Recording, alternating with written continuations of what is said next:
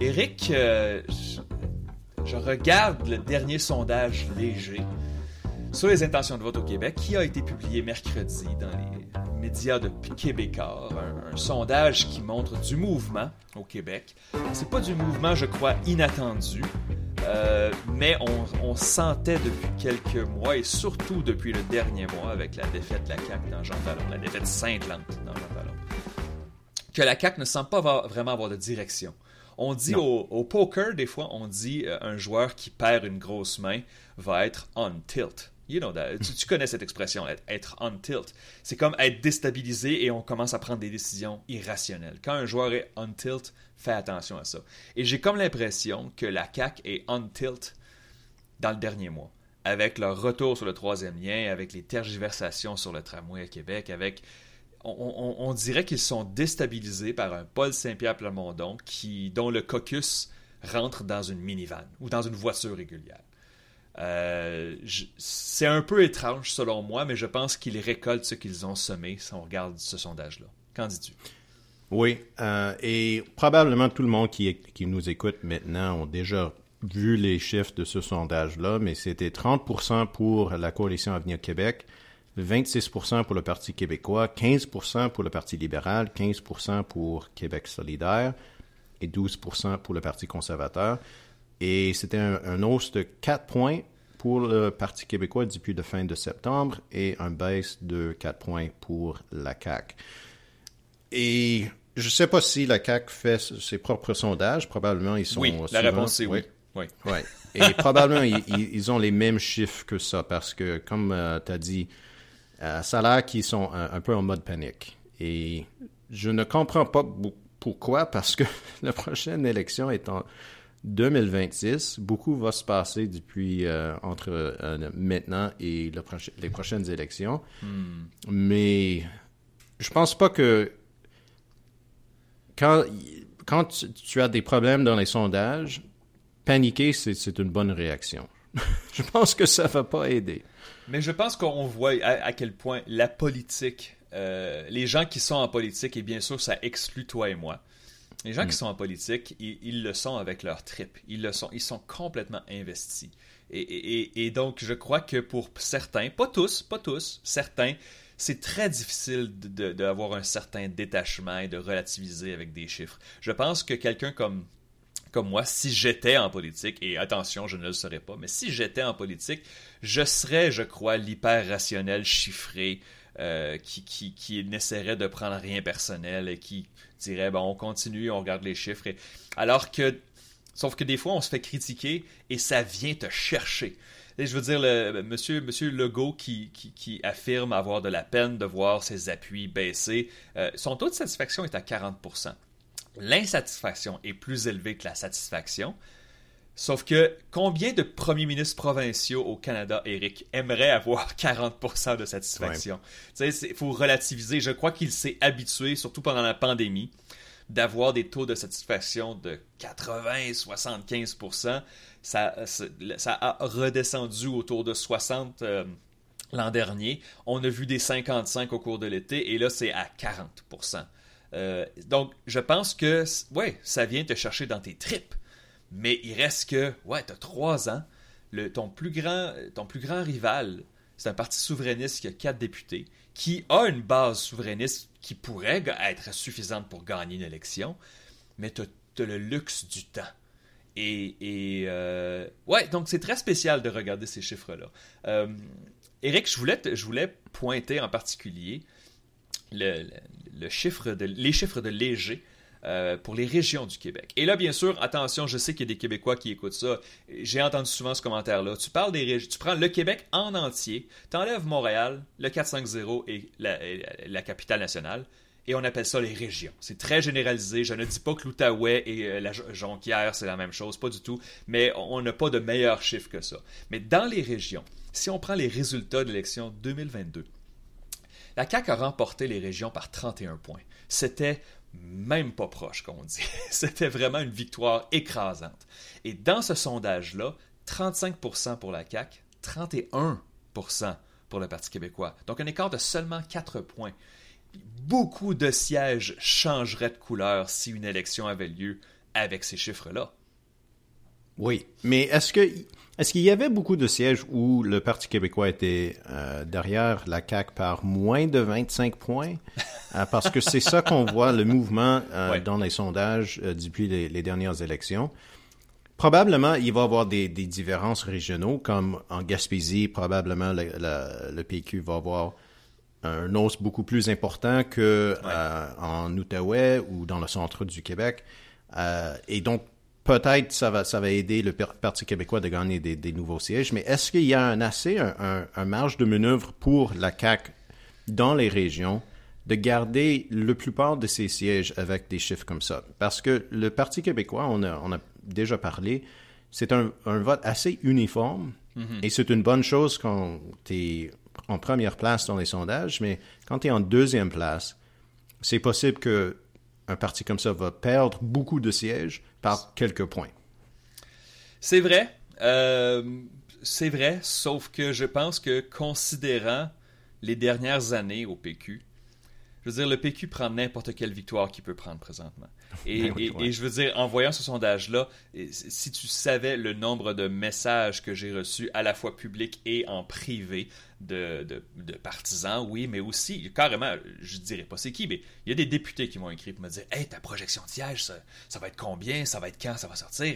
Ils, sont très, très excités. Et les militants du Parti québécois, il n'y a pas de militants plus émotifs que les partis québécois parce qu'ils ont ils, ont un rêve ils ont ils parlent les autres ils parlent ils pensent du pays ils pensent à la nation ils pensent à, la souveraineté. Et je, veux dire c'est pas c'est beaucoup plus excitant de penser à un tel projet que de dire bon on va balancer le budget puis on va investir ben en éducation. Tu sais je veux dire c'est ils sont extrêmement euh, enthousiasmé présentement et je peux bien sûr les comprendre lorsque je regarde ces chiffres-là. Alors, en passant, pour ceux qui écoutent ce balado, d'abord, merci d'écouter ce balado, on apprécie énormément. Euh, la projection de siège va être publiée samedi matin dans l'actualité. Euh, hmm. Je ne l'ai pas fait avant parce que je suis très occupé avec le fédéral, avec ma, mon emploi au cégep, avec ce balado, et je voulais surtout prendre le temps de bien le faire. Eric euh, est au courant, il a fait des projections de sièges pendant des années, il en fait encore, mais lorsqu'il y a quelques points qui bougent ici et là, c'est pas vraiment très difficile de faire des projections. Mais lorsqu'il y a un mouvement important, démographiquement, régionalement, je voulais prendre vraiment le temps de regarder les chiffres siège par siège et d'être euh, parce que ça va ça va être euh, consulté. Et donc si je fais des erreurs, je crois que ça va je vais recevoir mon lot de critiques. Mais, euh, mais selon toi, Eric, on, s'amuse, là. L'élection est loin. Mais avec des chiffres comme ça, de quoi tu crois que l'Assemblée nationale aurait l'air? Ça, ressemblerait à quoi, selon toi? Je pense que c'est. J'ai vu dans le Journal de Montréal, il parlait que c'était un gouvernement minoritaire. Oui, c'est Jean-Marc euh, Léger qui a, mentionné ça. Oui. Et je, je pense que c'est tout à fait possible et même peut-être probable qu'avec des, des, tels chiffres, c'est un gouvernement minoritaire. 30% c'est pas beaucoup de, pour, pour, un gouvernement majoritaire. Mais on voit les, les, chiffres euh, dans la grande région de Montréal, c'est 27% pour la CAQ. Et probablement, ça, c'est presque totalement dans le 4-5-0. Exact. Oui, ça ne va pas être sur l'île de Montréal. Non. Le Parti québécois était seulement à 21 euh, Parti libéral à 22. Et c'est un, petit hausse, donc peut-être ils vont être corrects sur l'île de Montréal et ils vont garder leur siège. Euh, mais moi, je vois des chiffres comme ça. C'est beaucoup de sièges pour le CAC dans le 4-5-0. Dans la région de Québec, on n'a pas vu un autre hausse pour le Parti québécois. Ils sont toujours à 30 Exact. C'est partagé. C'est un base assez important pour la CAQ, donc ils vont perdre beaucoup de sièges à Québec. Mais dans le reste du Québec, ça dépend c'est où ces chiffres-là. Donc, pour moi, c'est possible d'imaginer un, une Assemblée nationale avec entre 60 et 70 sièges pour la CAQ. Donc, c'est juste autour de, la, euh, de le, 63 qui est nécessaire pour un gouvernement majoritaire. Et je pense qu'avec des chiffres comme ça, c'est difficile d'imaginer le Parti québécois en deuxième place dans les ah sièges. Oui? J'allais te demander, selon toi, c'est qui l'opposition officielle? Donc, tu dirais, ça serait encore les libéraux, selon toi, avec ces chiffres-là? Oui, je pense que oui, même si euh, ça, ça, va être des, sièges seulement euh, à Montréal, parce que c'est 5% à Québec, 7% dans les régions pour le Parti libéral. Pitoyable, absolument. Oui. Euh, je pense que c'est toujours possible d'imaginer 25 sièges pour le Parti libéral. autour de 25 peut-être. Et pour le Parti québécois, je, pense que c'est difficile d'imaginer c'est où les 26e, 27e sièges pour le Parti québécois avec, des, avec 26% le vote. C'est hmm. c'est quand même c'est très proche de, la CAQ, 4 points, mais c'est quand même 26% OK, OK. Euh, j'ai euh, fait j'ai pris les chiffres préliminaires juste pour avoir une idée et j'aurais les libéraux et le PQ presque à égalité en termes de sièges. Reste à voir ça va être combien. Et en passant, pour le Parti libéral, bien sûr, c'est un résultat pitoyable, je viens de le dire, 15%, c'est le même résultat que l'élection l'an dernier. On a vu que régionalement, 5% dans la région de Québec. Oh mon Dieu. Eh, ça, a changé beaucoup. Hein. Jean Charest et Philippe Couillard ont remporté beaucoup de sièges dans la région de Québec. Alors là, 5% et 7% en région. Euh, avec ces chiffres-là, Eric, euh, comme le Parti libéral reste stable et que la CAQ baisse, euh, ben, ironiquement, le, PLQ remporterait plus de sièges. Donc, c'était 21 mhm. sièges l'an dernier. Et je vois, bon, l'île de Laval pourrait retourner rouge en entier. Des sièges comme Vaudreuil qui... Vaudreuil a été remporté par Mme Nichols, la libérale qui est maintenant indépendante, mais c'était très serré. Dans mes projections, j'avais ce siège-là qui retourne à la CAQ. Je pense que ça retournerait aux libéraux. On pourrait regarder Hall en Outaouais. Euh, qui pourrait retourner aux libéraux. Donc, ça va être intéressant. je pense que, en fait, je pense que le grand perdant de ce sondage-là, oui, le PLQ, c'est pas très bon, mais le grand perdant, sur moi, c'est Québec solidaire. Euh, Québec solidaire et Gabriel Dubois, ils sont en train de se faire manger la laine sur le dos par Paul Saint-Pierre Plamondon et le Parti québécois, alors qu'on pensait que QS avait bel et bien dépassé le PQ et que le PQ était une chose du passé, que QS était un parti ben, je pensais pas le parti de l'avenir, mais un parti qui était constamment en progression. Je pense qu'on pourrait dire ça. La progression à Québec solidaire complètement arrêté. Euh, et, ça rend les choses plutôt intéressantes parce qu'à la fin du mois, fin novembre, il va y avoir le congrès de Québec solidaire à Gatineau, au centre des congrès de Gatineau, pour décider qui sera la co-chef ou la co-porte-parole, devrais-je dire. Euh, je crois que ce sondage-là, juste avant un congrès, en fait, c'est un peu le contraire des conservateurs fédéraux qui ont eu des sondages absolument favorables pour eux juste au début du congrès je pense que ça pourrait changer le mood du Congrès. Euh, mais pour Québec solidaire, écoutez, 38% chez les jeunes, très bien, c'est des chiffres auxquels on est habitué. Chez les 55 ans et plus, on sait que ce n'est pas la clientèle visée par Québec solidaire, mais 3% quand même. on se bat avec la marge d'erreur. Ça, c'est... C'est incroyable. C'est que ces, ces, boomers-là, et je sais que c'est pas tous des boomers à 55 ans et plus, euh, ils retournent vers le PQ. Ils ne vont pas vers Québec solidaire. Et avec un, chiffre comme ça, c'est presque impossible pour Québec solidaire de même avoir 15% de la vote dans une élection. Euh, avec euh, le, taux de participation parmi les jeunes, c'est très bas. Et c'est 14% euh, dans la grande région de Montréal. Encore là, c'est vraiment pas beaucoup, ça. C'est vraiment pas beaucoup. 17 parmi les francophones. C'était. Dans quelques sondages dans les, en 2022, je crois que Québec solidaire était deuxième parmi les francophones. Euh, oui, absolument. Et maintenant, ils, ont la moitié de l'appui de euh, le Parti québécois et la CAQ parmi les francophones. Donc, ça, ne va pas très bien pour euh, Québec solidaire. D'être cloué à 15 c'est c'est comme ils ont une limite et ils ont ils sont pas capables de, de, de faire mieux que ça. J'étais sur un panel euh, mercredi, euh, soir, pardon. Donc, j'ai été invité euh, pour discuter de ce sondage-là. J'étais à CTV Montréal et à Nouveau. Et le panel avec qui j'étais à Nouveau, c'était Victor Henrique, et il a mentionné est-ce que Gabriel Nadeau-Dubois va être un co-chef ou un co-porte-parole à la prochaine élection? Si ce genre de chiffres-là perdurent, même si Gabriel Nadeau-Dubois, je pense que dans la classe politique, plusieurs reconnaissent son, grand talent, mais il y a quelque chose qui ne marche pas. Euh, alors que QS avait progressé à chaque élection avant la précédente, euh, à 15% euh, et le retour du Parti québécois. Donc QS n'a pas pu profiter de ce creux du PQ pour gonfler ses propres appuis. Je sais, c'est deux partis complètement différents, mais il reste que le PQ, historiquement, a souvent été centre-gauche. Euh, bon, on peut discuter s'ils sont centre-gauche aujourd'hui. Il y a des gens qui seraient d'accord, d'autres qui ne le seraient pas. Mais euh, de se faire dépasser comme ça, euh, ça pourrait brasser. Et, ça m'a surpris. Je ne pense pas que, Gabriel Dubois est en danger, mais je ne sais pas si son parti va perdre patience s'il n'y a pas de progression dans les prochaines années d'ici l'élection de 2026. Ça va dépendre un peu des, sondages. Si on voit en 2026 que euh, la, prochaine co-porte-parole est plus populaire que Gabriel Nadeau-Dubois, peut-être Québec solidaire va faire la décision de, de la mettre comme euh, aspirante première ministre. Hmm. Euh, mais, mais oui, c'est un, drôle d'affaire, le système que Québec solidaire utilise, qu'ils ont deux chefs, mais dans une élection, c'est nécessaire d'avoir un chef. Oui. Euh, est-ce que ça va être Gabriel Nadeau-Dubois?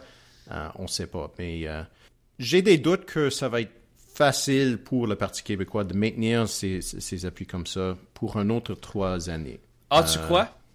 Ben, oh, hmm, ouais, vas-y, je t'écoute.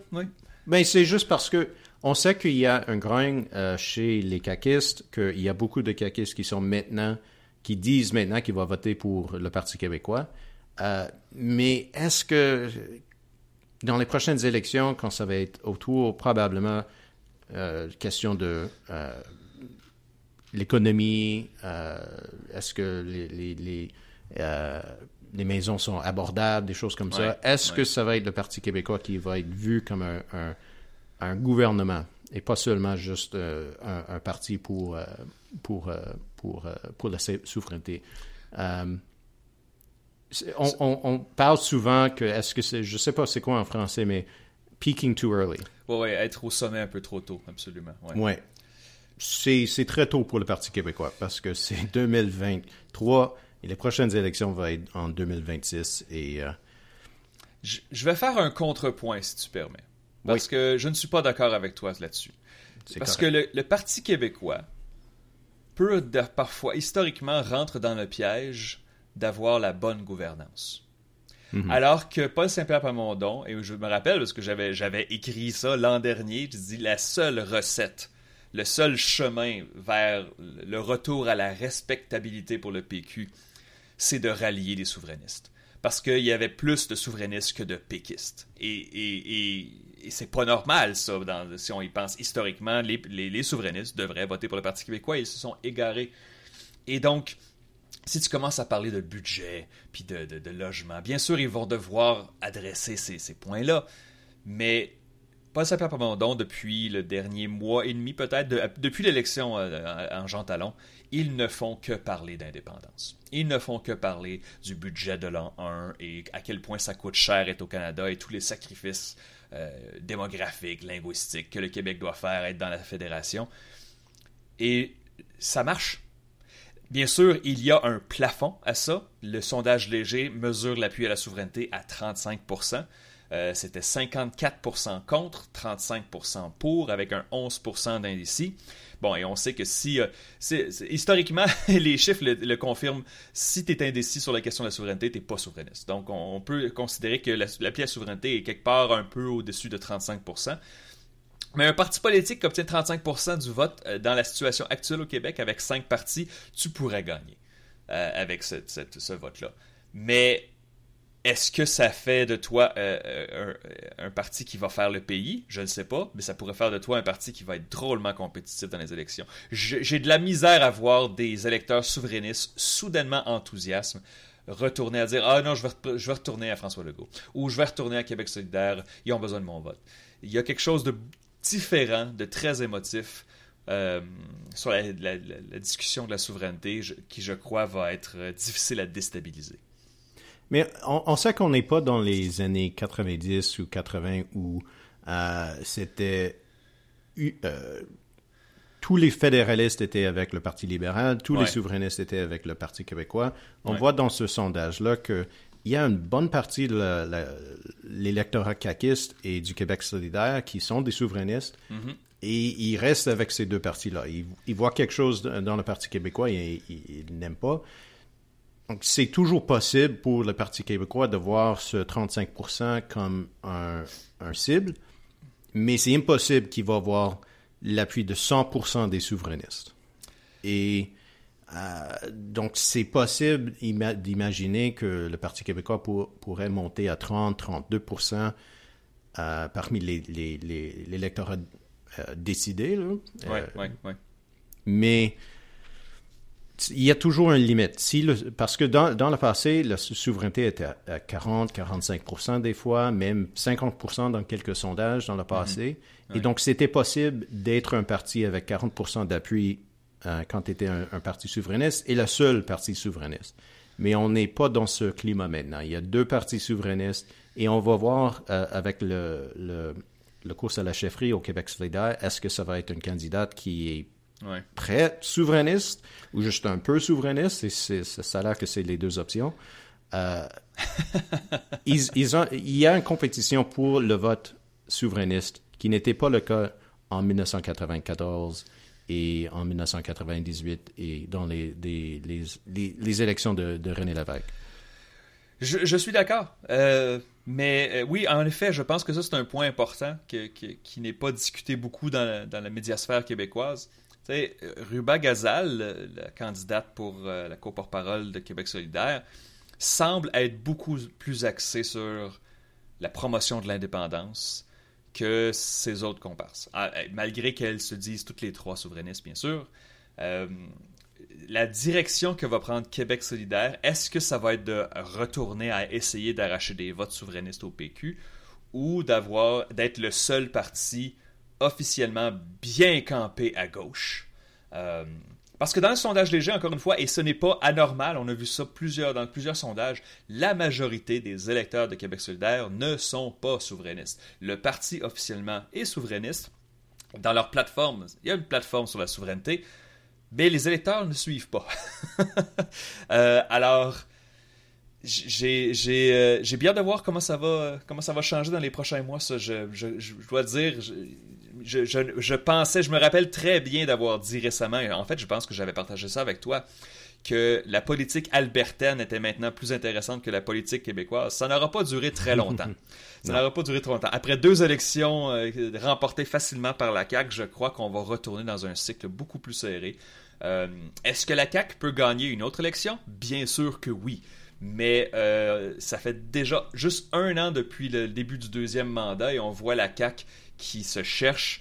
Euh, et aussi, en passant, le, secteur public et les, grèves qui s'en viennent, le front commun des, syndicats, et là on parle des professeurs, des infirmières, les employés de soutien dans, les écoles, et là j'en passe, il y en a beaucoup.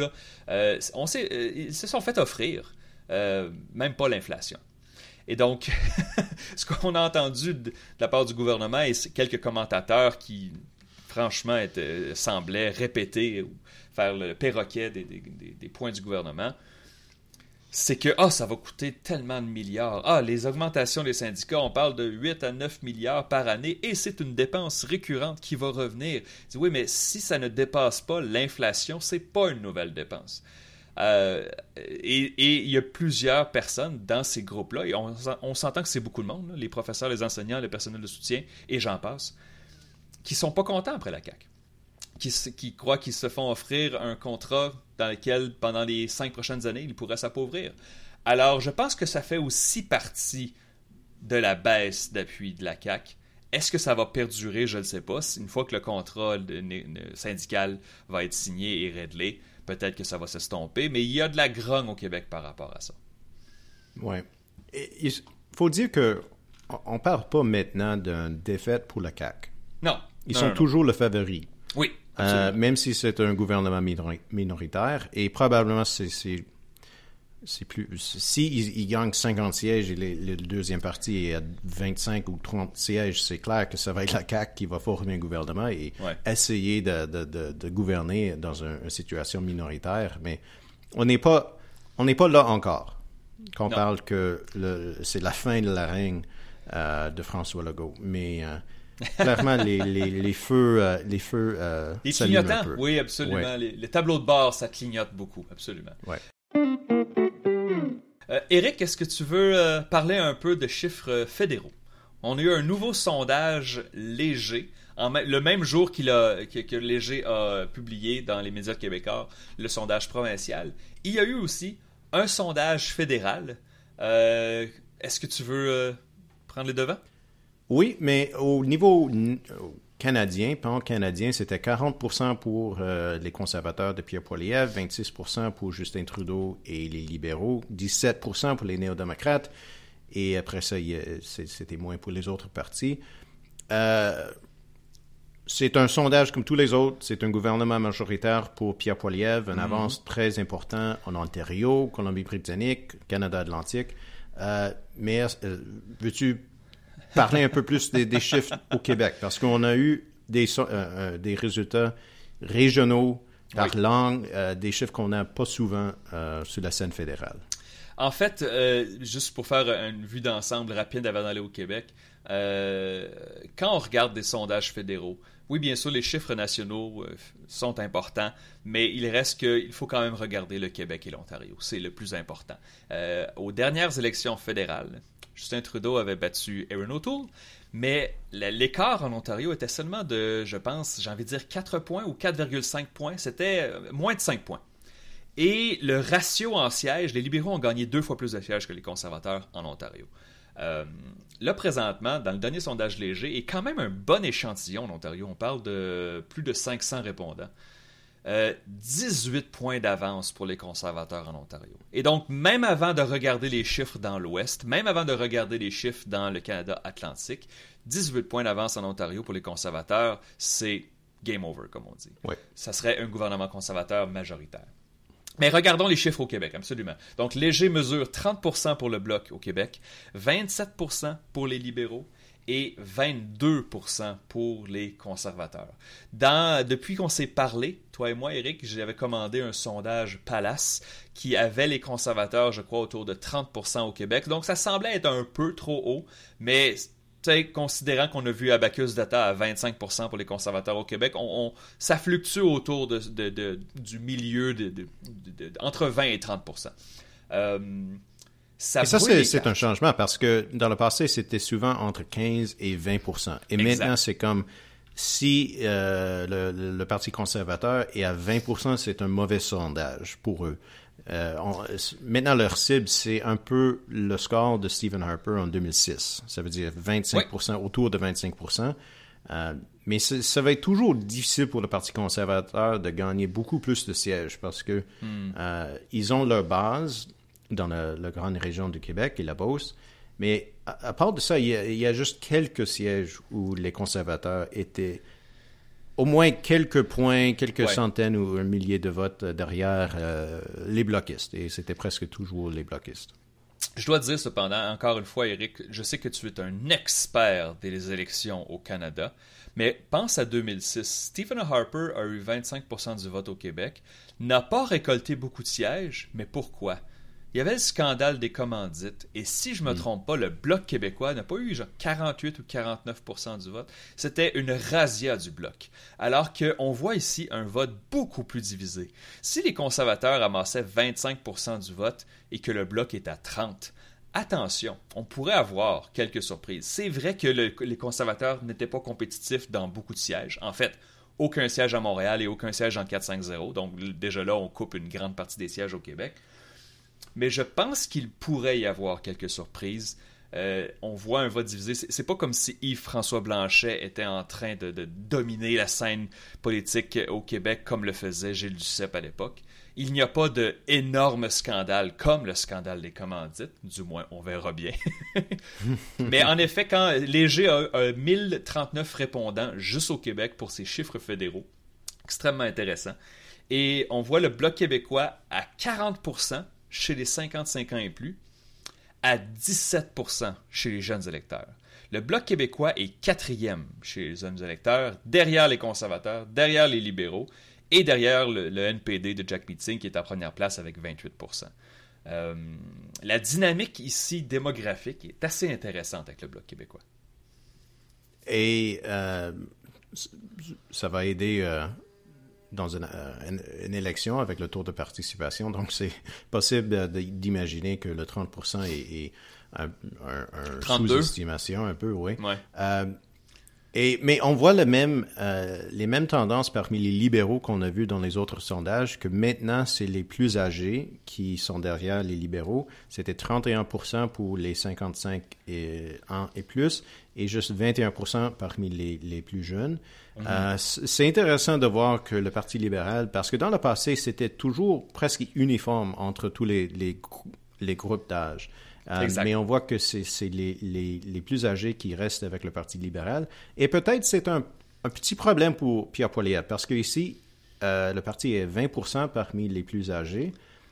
C'est un peu comme les plus âgés voient peut-être un risque hmm. dans Pierre Poilievre. On, hmm. on, voit ça euh, à travers le, le, Canada où les conservateurs sont en première place parmi les plus âgés, mais ils n'ont pas eu les mêmes hausses d'appui parmi les plus âgés qu'on voit parmi les, les moyen âge et euh, les jeunes. Et euh, c'est intéressant de voir ça, mais euh, oui, c'est des, des, des, chiffres qui sont assez proches, assez, assez serrés dans toutes les régions, où c'est difficile, au moins pas le, le, région du Québec, mais mm-hmm. c'est difficile d'imaginer quoi a l'air la carte électorale avec des chiffres comme ça?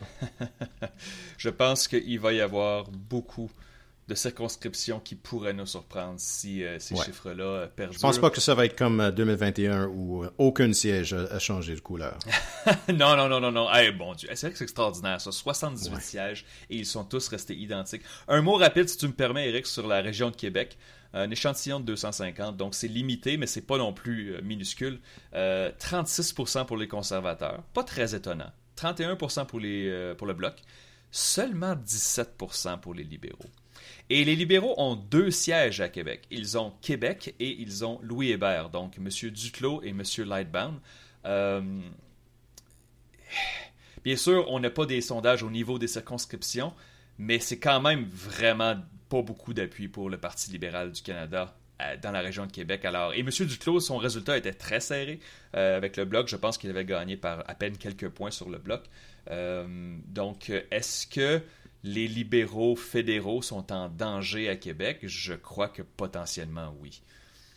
Et, je ne sais pas si c'était annoncé ou non, mais est-ce qu'on sait que si Joel Lightbound va se représenter, je, je m'en doute qu'il va. on ne le sait pas. On ne le sait pas. Mais il n'a rien dit. Avec, ces, ces, différences avec euh, le gouvernement Trudeau, je ne je, pense pas que c'est très probable que Joel Lightbound va être euh, va se représenter en 2025. il y a des rumeurs qu'il l'envoie au PLQ. Je ne sais pas à quel point les rumeurs sont sérieuses. Je ne sais pas s'il le considère. Peut-être pas comme, peut-être comme chef, oui, mais peut-être aussi juste pas comme chef. Peut-être comme un, potentiel représentant de, la région de Québec dans, un PLQ qui serait relancé. Évidemment, on est loin de ça. Le PLQ n'a pas de chef jusqu'en 2025, redisons-le. Euh, mais ouais, donc euh, ça bouge, ça bouge au Québec.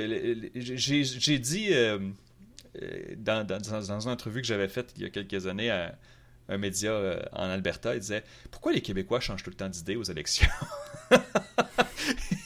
Et j'avais comme fait Hmm, attends un petit peu, laisse-moi y penser. À l'époque, c'était avant l'élection de 2022. Et j'avais trois, on a eu trois élections consécutives avec trois partis identiques qui ont gagné une fois chaque. Les libéraux en 2014, euh, le PQ en 2012, les libéraux en 2014 et la CAQ en 2018. Et j'essayais de penser à un précédent. Quand est-ce que c'est arrivé ailleurs au Canada que trois élections consécutives, trois gagnants différents? J'ai pensé bien sûr en Ontario avec euh, Peterson, Bob Ray et Mike Harris. Euh, les trois partis, les trois mêmes partis qui ont compétitionné dans trois élections consécutives ont eu une victoire chaque. Mais je ne pense pas que ça soit arrivé très souvent. Non. Euh, et, c'est parce que c'est rare qu'il y a trois partis qui sont capables de former un gouvernement au Canada. C'est vrai, c'est vrai. Et aussi, à la même période, on, en 2008, euh, Gilles Duceppe avait tout remporté au niveau fédéral. 2011, Jack Layton a tout remporté au niveau fédéral au, Québec. Et 2015, Justin Trudeau, 40 sièges, le plus grand nombre de sièges pour un, pour un premier ministre libéral depuis, en fait, depuis son père, n'est-ce pas? Alors oui, les, les Québécois je veux pas dire que c'est des sautes d'humeur, mais ne restent pas campés dans le même camp très longtemps s'ils sont insatisfaits. Et on regarde ça. Euh, est-ce que, à ce point-ci, est-ce que je serais surpris Si je prends une DeLorean et je m'en vais en 2026 et que je vois que la CAC perd l'élection du 5 octobre 2026, est-ce que je serais très surpris? Ben, je pense pas que c'est le scénario le plus probable, mais je serais pas surpris. Donc, à ce point-ci, je peux voir, hum, il reste trois ans. J'ai hâte de voir s'ils vont être capables de, renverser la tendance. Est-ce qu'on garde quelques questions? Ouais? Oui, oui, ok. Euh, on, a, on fini euh, avec euh, le fédéral, donc peut-être on va rester avec ça.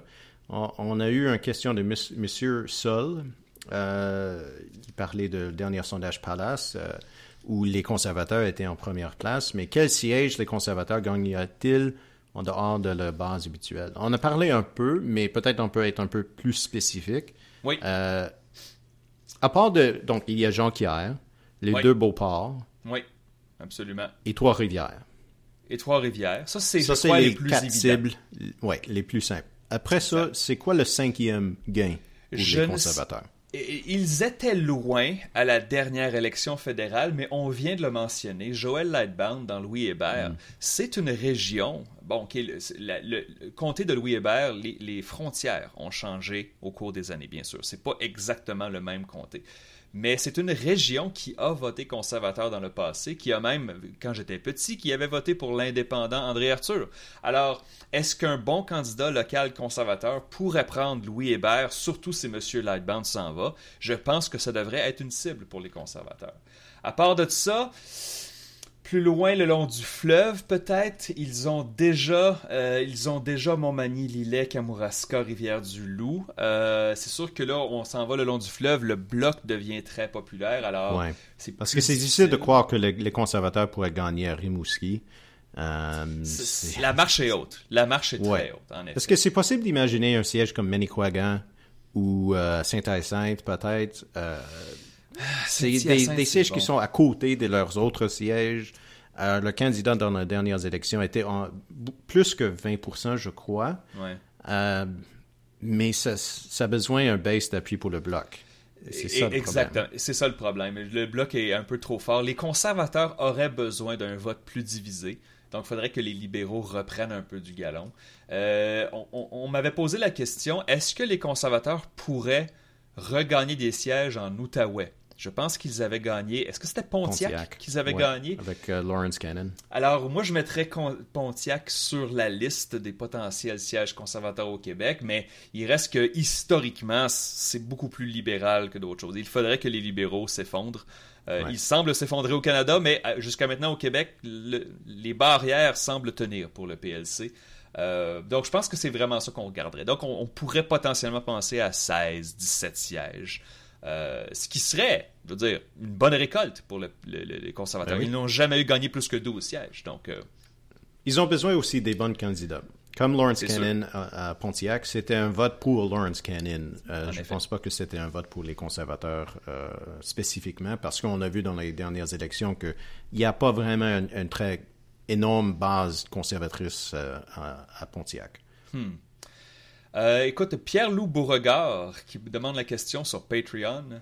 Est-ce qu'on a des données récentes sur les deuxièmes choix au Québec? Comment le PQ et la CAQ se séparaient les votes stratégiques en cas de bataille à deux entre ces deux partis? Euh, j'ai vérifié, je n'ai pas trouvé de deuxième choix récent. Il y a eu des sondages légers sur les deuxièmes choix, particulièrement lors euh, de l'élection, en campagne. Si on regarde les sondages de septembre 2022, l'an dernier. Et de mémoire, euh, les électeurs caquistes avaient le PQ comme deuxième choix. Les libéraux n'étaient pas trop loin derrière. Les électeurs péquistes avaient la CAQ comme deuxième choix. Le problème, c'est que le, scénario aujourd'hui a changé. Euh, quand on regardait les taux de satisfaction pour François Legault, on remarquait souvent, souvent, souvent que chez les péquistes, Legault avait plus que 50% alors que ce n'est plus du tout le cas aujourd'hui. Euh, alors, des électeurs péquistes sont moins satisfaits de Legault et il y a des anciens caquistes étant euh, non satisfaits de Legault qui ont migré vers le PQ. Alors, je crois que les deuxièmes choix auraient beaucoup changé si on posait la question aujourd'hui. Euh, je, vais, ben, je vais regarder ce que je vais faire. Je vais peut-être parler à quelques sondeurs parce que ça pourrait être intéressant d'avoir des chiffres là-dessus, des chiffres plus récents. Et dans le sondage léger, je crois que c'était 38% des caquistes étaient des souverainistes et 55% étaient des fédéralistes. Donc on peut imaginer que parmi les 38% qui étaient des souverainistes, probablement c'est le Parti québécois qui est le deuxième choix. Oui, oui, oui, absolument. Et parmi les, le 55% qui étaient des fédéralistes, probablement c'est entre les libéraux et peut-être les conservateurs. Euh, mais dans une campagne électorale qui est autour de la question de la souveraineté, est-ce que les deuxièmes choix va mm. rester. Est-ce que les fédéralistes vont rester avec la CAQ parce qu'ils sont le, meilleur parti pour, pour battre les souverainistes? Et est-ce que les souverainistes vont migrer vers euh, un parti comme le Parti québécois? Donc, euh, c'est intéressant de penser. On n'a pas mentionné avant les questions, mais le C de CAC, bien sûr, c'est pour coalition. Si la CAC perd son aile plus souverainiste parce que le PQ grimpe, euh, ça pourrait déstabiliser la coalition. Si la CAQ devient soudainement le Parti du Canada, je ne pense pas que ça, je ne pense pas que ça peut être euh, durable. Et, oui, en effet, la CAQ pourrait être drôlement déstabilisée, parce que la CAQ, ça fonctionne avec le PQ et les libéraux qui sont bas dans les sondages et qui se chicanent pour des miettes. Si un de ces deux partis-là remonte, soudainement, euh, le contrepoids de la CAQ fait un peu moins de sens. Mais bon, euh, c'est une discussion, je crois, pour un autre balado. Oui. Donc, ASAC dans le Discord. Et eh oui, le Discord, qu'on vous invite euh, à, vous abonner à notre balado. Comme ça, vous pourrez euh, accéder au Discord qui est très intéressant. Il y a des bonnes questions, il y a des bonnes discussions entre des nerds de politique québécoise et canadienne. Et les gens sont très gentils, très polis. Il n'y a pas de troll. Donc, bien sûr, c'est extrêmement agréable. Donc, ASAC sur le Discord. Qui sont les 15% de péquistes qui sont contre la souveraineté?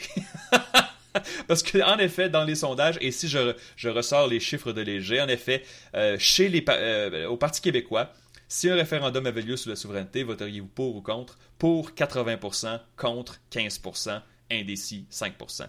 Qui sont ces 15%-là euh, J'ai une réponse, mais j'aimerais t'entendre, Eric. Selon toi, d'où est-ce que ces chiffres-là sortent? Je pense qu'il y a trois choses. Premièrement, il y a toujours des gens dans les sondages qui donne une réponse qui n'a pas beaucoup de sens. Euh, donc, c'est toujours, c'est toujours possible. Et il y a la marge d'erreur et tout ça. Mais parmi ces 15%, il y a peut-être quelques-uns qui ont euh, pesé le mauvais bouton. Mais euh, les deux autres choses, il y a deux.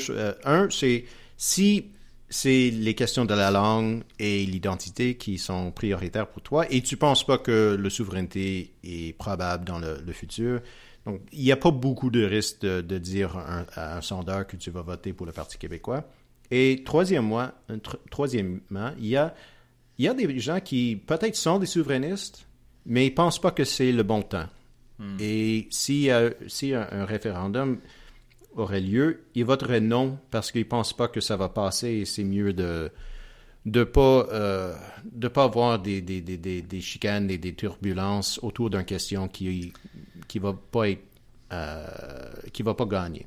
Hmm. Je pense que c'est un mix des, des, deux des deux groupes comme ça et aussi des, des gens qui sont mêlés. en fait, les gens qui sont mêlés, je pense que ce serait plus le 4% qui dirait oui à un référendum et ils votent pour le PLQ. C'était 93 contre 4% pour. Ça, je pense que leur doigt a glissé sur le, sur le, bouton. Mais j'ai une autre réponse, moi, aussi qui s'ajoute. Des fois, les, candidats locaux sont extrêmement importants. Mm. Et l'exemple que je donne, c'est Pascal Bérubé dans Matan Matapédia qui, je crois, frôlait les 70% du vote. Je pense que c'était juste un peu en dessous de 70% du vote. Dans sa circonscription, il est adoré. Et dans sa circonscription, il y a des gens qui ne sont pas des francophones, qui veulent rester au Canada, mais qui réalisent que sur le bulletin de vote, Pascal Bérubé est la meilleure option. Bien sûr, c'est pas 15% de la population du Québec, mais il y a des électeurs comme ceci qui regardent la plateforme du PQ, qui regardent l'attitude du PQ par rapport à la langue et à la culture, mais qui ne désire pas vraiment qu'il y ait une séparation ou, euh, carrément une, euh, séparation du Québec et du Canada. Et donc, c'est une minorité, bien sûr. On parle de 15% de un sous-groupe, mais euh, les Québécois peuvent être pleins de contradictions et celle-ci, parfois, en est une. Donc, Québec solidaire. Oui, excuse-moi, vas-y, oui. Non, non, juste, euh, c'est aussi possible euh, qu'il y ait un vote stratégique local. Donc, quelques comtés, c'est entre le PQ et les libéraux, entre le PQ et la CAQ. Et entre ces deux partis, euh, une personne peut préférer le PQ même s'ils ne sont pas souverainistes. Exact. Et j'allais dire pour Québec solidaire. Québec solidaire, on l'a mentionné tantôt, un parti qui, dans sa plateforme, est, résolument souverainiste. Mais la majorité des électeurs de Québec solidaire ne sont pas souverainistes. Alors, euh, il y a des contradictions comme ça euh, qui, je crois, arrivent. Et, je serais beaucoup plus inquiet si le chiffre pour le PQ n'était pas 80%, mais quelque chose comme 67%. Là, il y aurait un problème. Mm-hmm. Mais 80% qui voudraient appuyer la souveraineté, je pense que M. Paul Saint-Pierre Plamondon n'a pas à s'inquiéter du 15% qui répond non à cette question-là pour l'instant. Il va prendre ses votes. Oh mon Dieu, oui.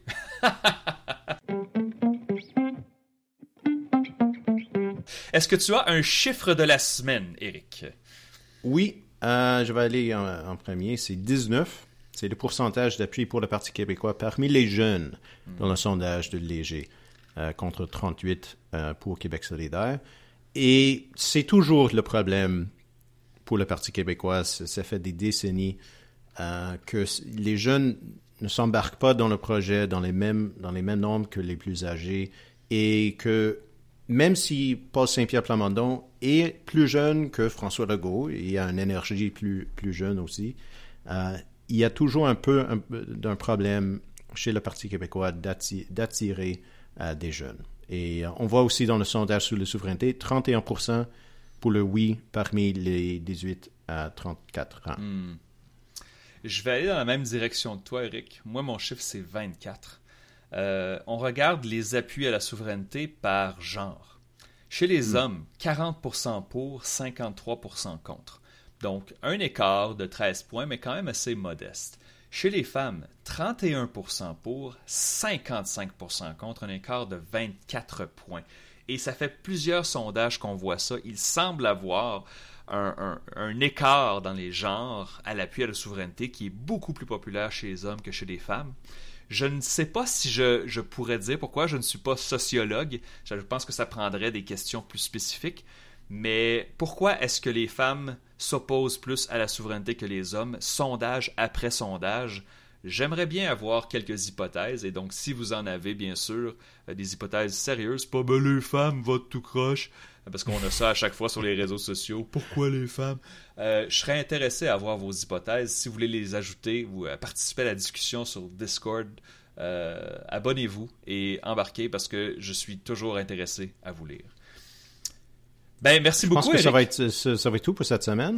Oui, c'était une semaine assez mouvementée avec un sondage. C'était excitant. Je crois, je pense que c'était notre premier sondage depuis, le depuis le lancement de ce son de ce, ce ah, est-ce que c'est le cas? il y en avait y avait un, il y en a eu un avant Jean Talon mais c'était une ah semaine où est-ce qu'on n'enregistrait pas. Donc le sondage ah. était comme déjà vieux. Ça c'est tout frais tout chaud sorti du four. Euh, mais euh, excitant oui absolument ça fait du bien. Je, suis bien content de voir ça. Et bien sûr je vous le, je vous le répète si vous voulez avoir un accès hâtif de chaque épisode du balado les chiffres vous voulez participer à notre page Discord nous vous invitons à bien sûr vous abonner sur Patreon leschiffres.ca. Là, je sais aussi, il faut que je répète, il faut ajouter les 3 W. Donc, www.leschiffres.ca. Euh, abonnez-vous euh, et vous pourrez participer euh, au Discord, nous poser des questions directement sur Patreon, nous proposer des sujets de conversation et bien sûr aussi nous encourager. Eric et moi adorons faire ce, balado ensemble. je pense qu'on a une belle chimie ici qui s'installe. Et bien sûr, les trois prochaines années d'ici l'élection vont être fascinantes avec toutes sortes de chiffres à analyser. Donc, on vous invite et si vous êtes déjà abonné, sachez que vous êtes les meilleures personnes du monde. Nous vous apprécions énormément. Et on va être de retour dans deux semaines avec un autre épisode des chiffres. Merci beaucoup tout le monde. Et merci beaucoup Eric. Euh, de... très content de te jaser avec toi aujourd'hui. À la prochaine tout le monde.